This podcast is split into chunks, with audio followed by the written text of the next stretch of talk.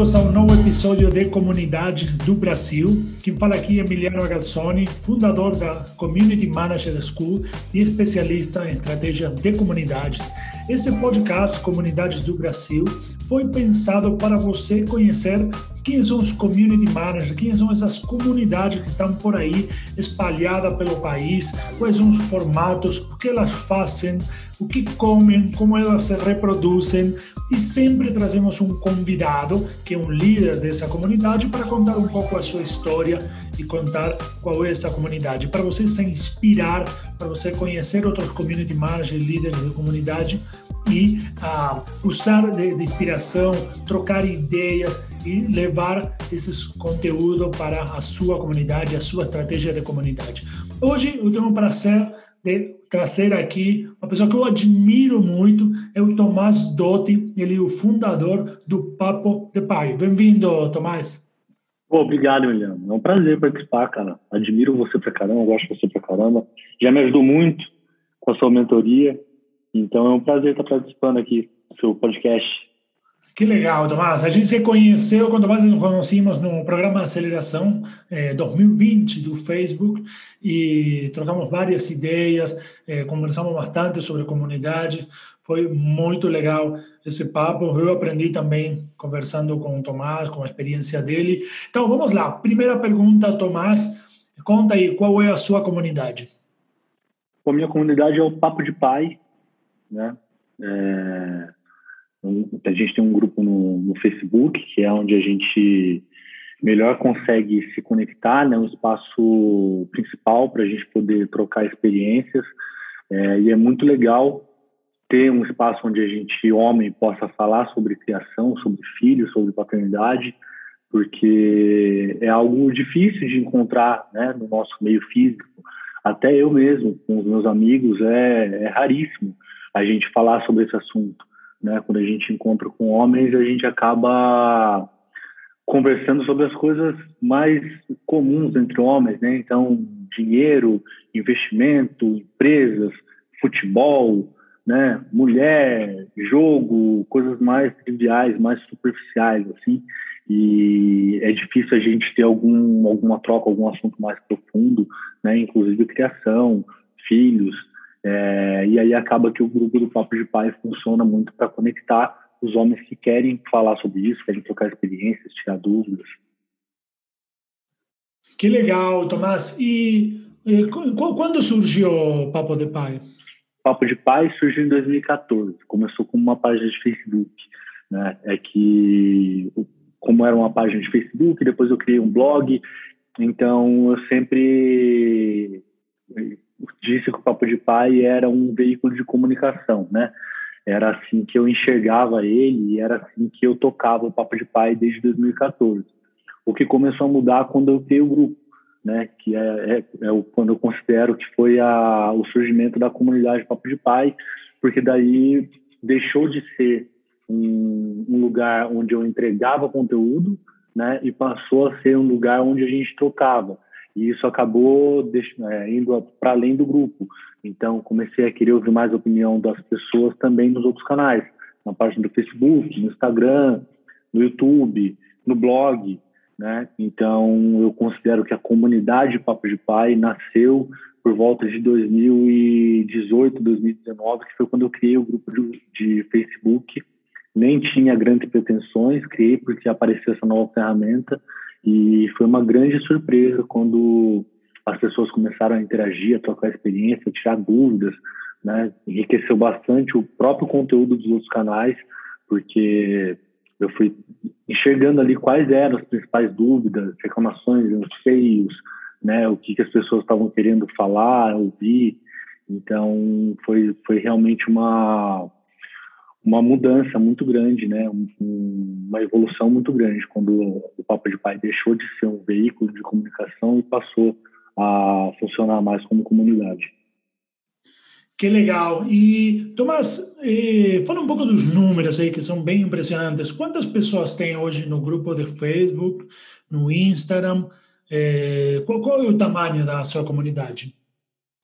Ah, a gente começou na, como página de Facebook, né? Então, com na, a página a gente tem 1 milhão e 200 mil seguidores hoje.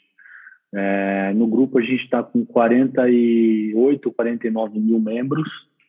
E no Instagram são 70 mil seguidores, no YouTube tem 25 mil inscritos. É bem grande, cara. Tem, tem bastante gente, bastante, muitos homens mulheres também, mas a, a maior parte do público é masculino, então tem bastante, muitos homens aí interessados em, em falar sobre paternidade, em aprender, em trocar experiências.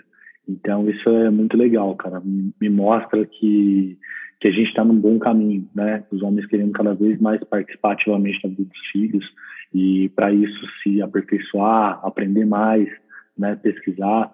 Então isso é muito legal. Que animal, que animal. Eu realmente me, me surpreendi bastante também quando você me contou, quando conheci o Papo de Pai.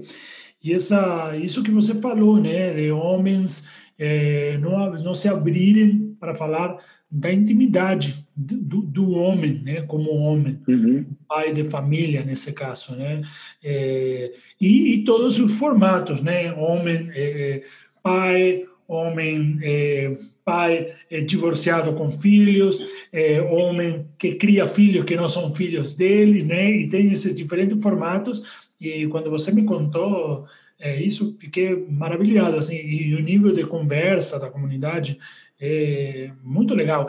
E Tomás, é, a gente pergunta no, nesse podcast, é, os community managers gostam de ouvir é, os aprendizados. Eles querem saber é, nesse caso, você tem uma comunidade aí de milhares de pessoas, né? O que deu certo, o que não deu certo, mas tenta compartilhar aí talvez um aprendizado, algo que você descobriu que sei lá, começou a aplicar e aumentou o engajamento, ou algo que você estava fazendo e percebeu que, que não fazia sentido, aí deixou fazer e funcionou melhor? Tem algum aprendizado que você pode compartilhar com os ouvintes, os community managers?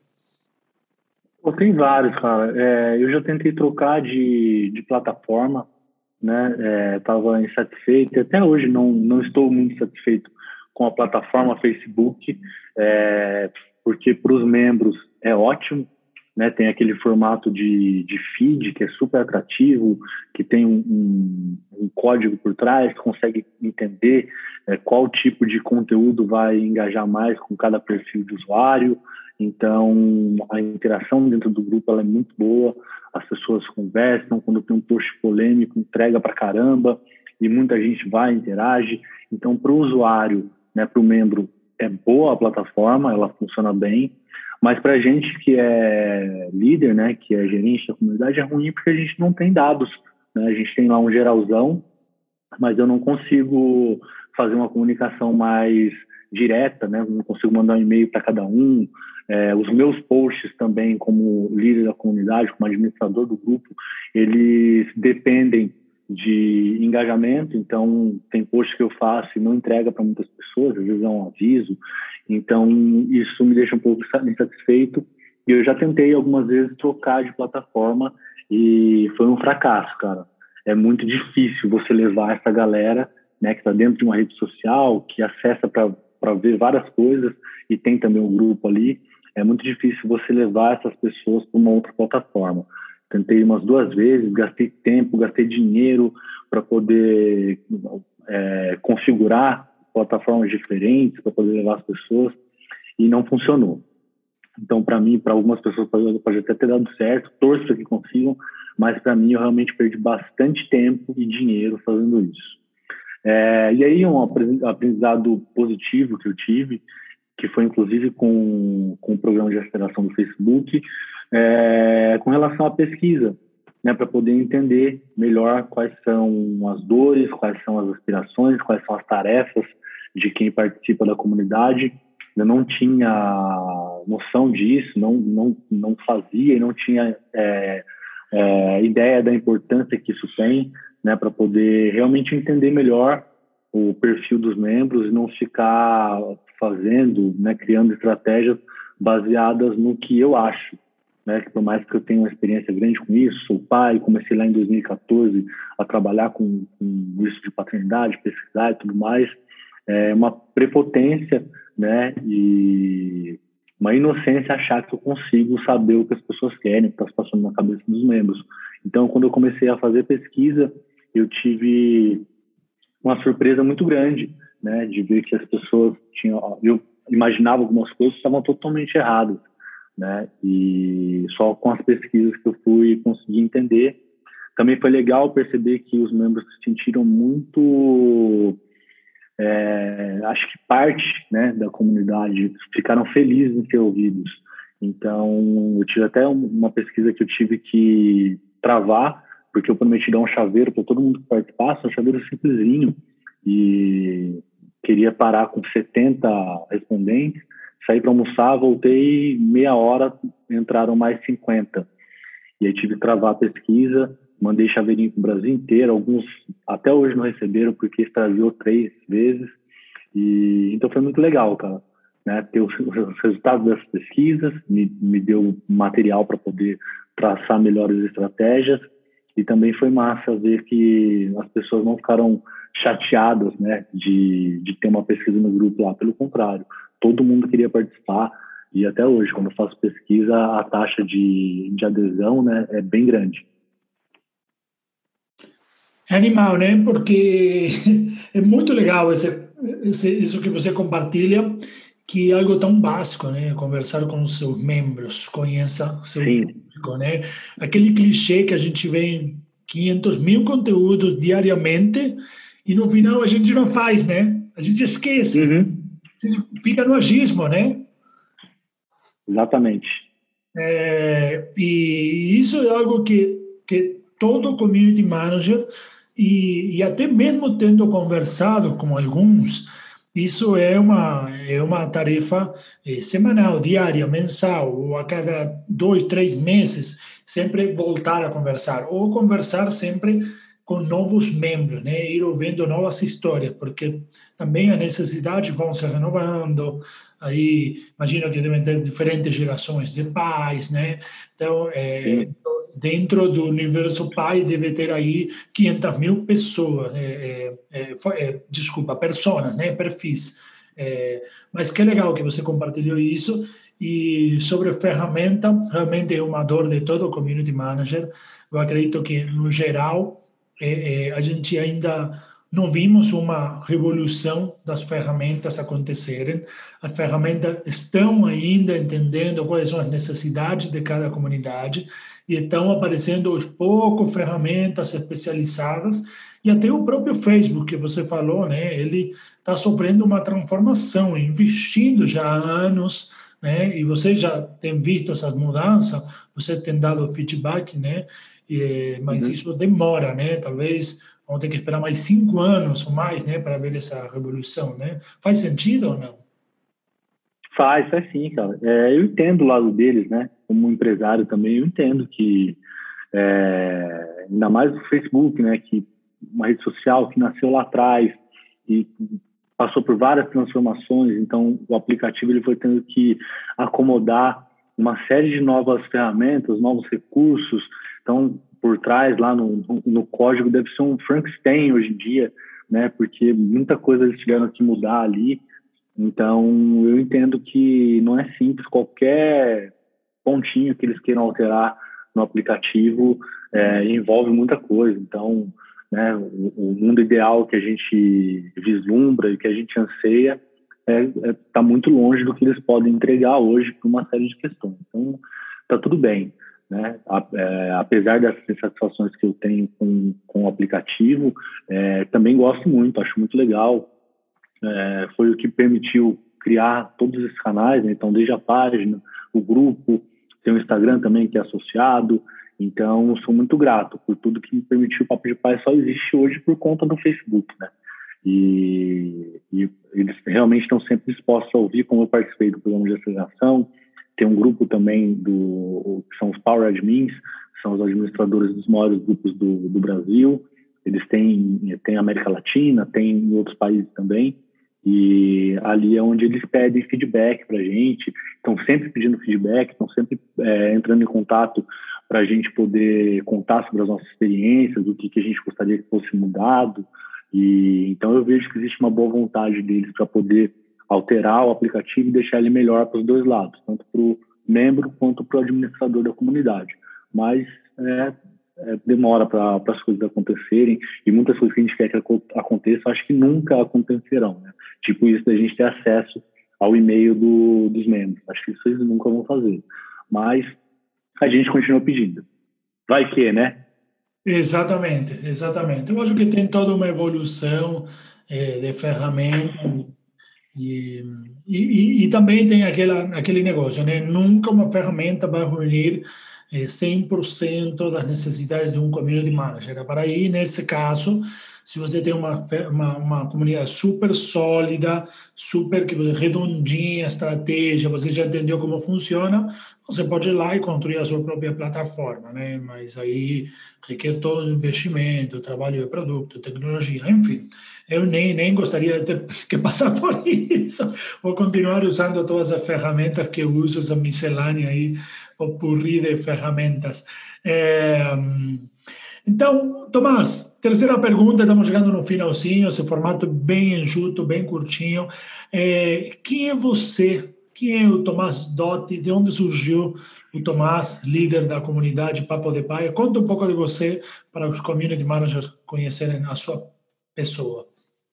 Cara, eu, trabalhei por oito anos na, na área financeira, estudei jornalismo antes, não gostei da área, achava que não não ia conseguir me realizar financeiramente. Fui para a área financeira, que era muito mais promissora.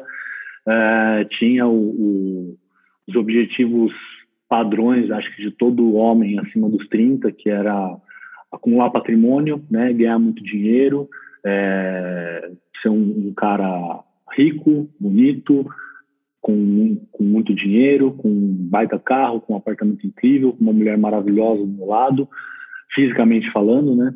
E depois que eu me tornei pai, eu comecei a questionar esses ideais, né? Eu tinha o objetivo de me tornar diretor do banco até os 40 anos e trabalhava em São Paulo, moro em Mogi, sempre morei em Mogi e não tinha tempo para nada, cara. Eu comecei a fazer faculdade de engenharia civil aqui em Mogi, ia para São Paulo de manhã, voltava para a faculdade e então estava numa fase assim super infeliz mesmo e achando aquilo normal né? Considerando que eu ia sacrificar a minha vida e minha felicidade durante 10 anos aí para poder finalmente viver depois dos 40 ou ali próximo, quando eu atingisse essa meta de entrada de todo banco. E depois que a Maia, minha filha mais velha, que tem 10 anos hoje, nasceu, eu comecei a questionar isso, saca? Comecei a, a, a perguntar para mim se aquilo fazia sentido, né? Falei, será que isso vai me realizar mesmo? eu vejo aqui no banco tanta gente infeliz, né? Os caras que estão nesse patamar ou próximo do patamar que eu queria chegar, super infelizes, cara, cheios de problemas de saúde, problema psicológico, sem tempo para nada, né? Para eles, para a família. E, e aí eu fui vendo que não era isso, né? Não é isso que eu quero, cara. Não, se eu chegar lá, eu com certeza vou estar mais infeliz do que eu estou agora, né? E, e aí fui tentando entender o que, que eu achava, o que, que era essencial para mim, e foi ficando cada vez mais claro que essencial para mim era ter tempo para mim, para minha filha, para minha família.